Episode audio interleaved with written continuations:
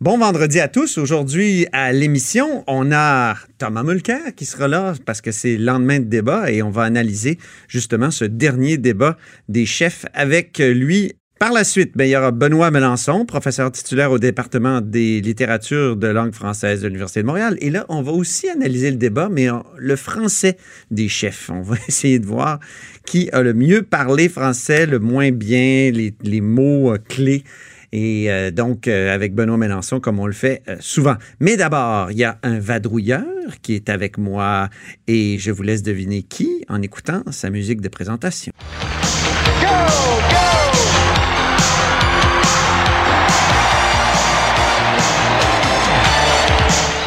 Et oui, vous l'avez reconnu, c'est Marc-André Gagnon qui est avec nous.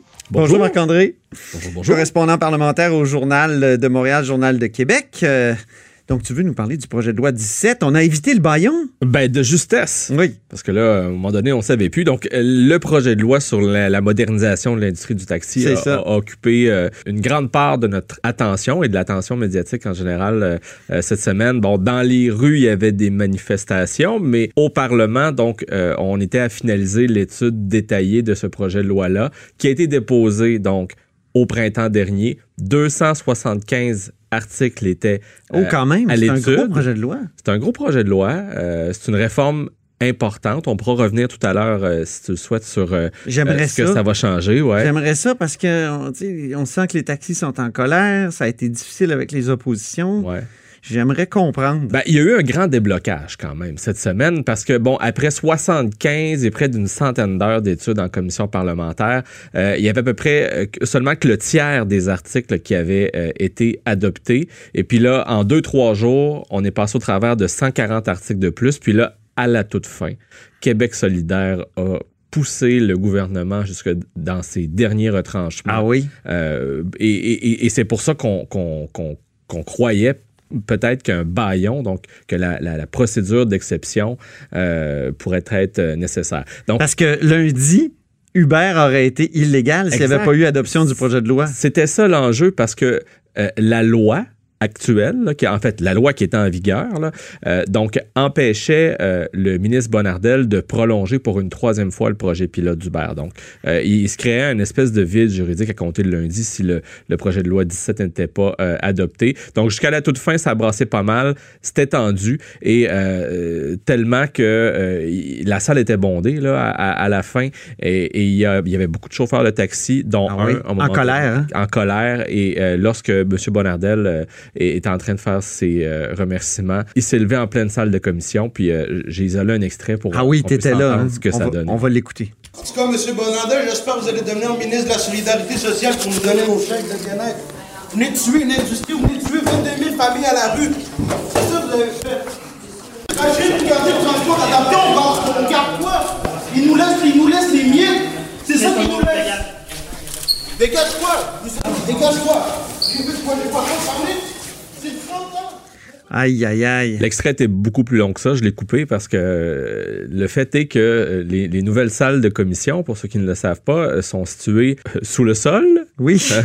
Et donc, c'est tellement loin se rendre jusqu'à la sortie que, bon, monsieur qui s'appelle Madi Dardari, c'est un chauffeur de taxi de Québec, ben, il a rapidement, évidemment, été interpellé par les constables spéciaux. Mais c'est long de l'amener dehors. C'est long de l'amener jusqu'à la sortie et pendant tout le long, ben, il a continué donc de lancer des, des, injures et tout ça. Mais, donc, ils sont en colère, les taxis. Puis, euh, dis-nous en gros pourquoi. Évidemment. Bon, parce que euh, le, projet de loi vient essentiellement déréglementer l'industrie du taxi traditionnel telle euh, qu'on la connaissait. Donc, ça met fin au permis de propriétaire de taxis transférables.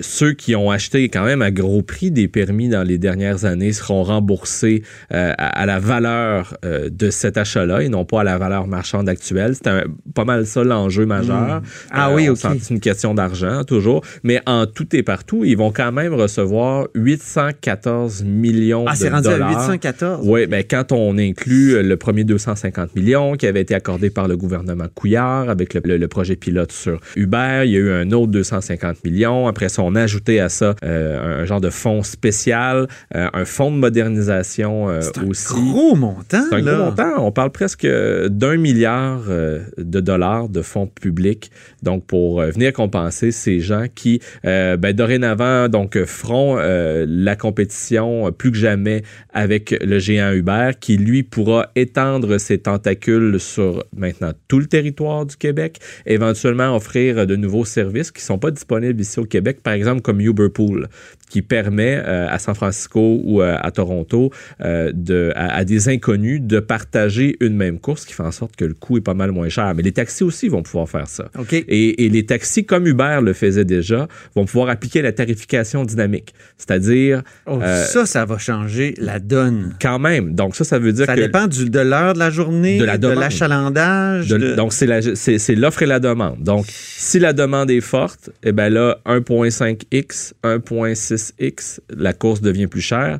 Donc, est-ce que c'est vraiment l'usager en bout de ligne qui, euh, Qui va y gagner? qui va toujours y gagner?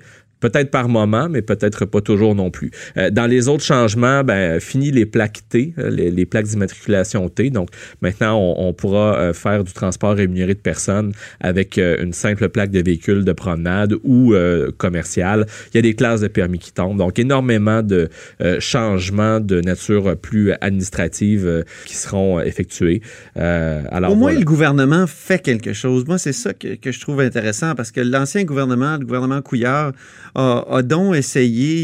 Il n'a pas réussi jamais à se brancher. Là, là, on a décidé de prendre le problème à bras le corps. Puis peut-être qu'au départ, il va y avoir des inconvénients.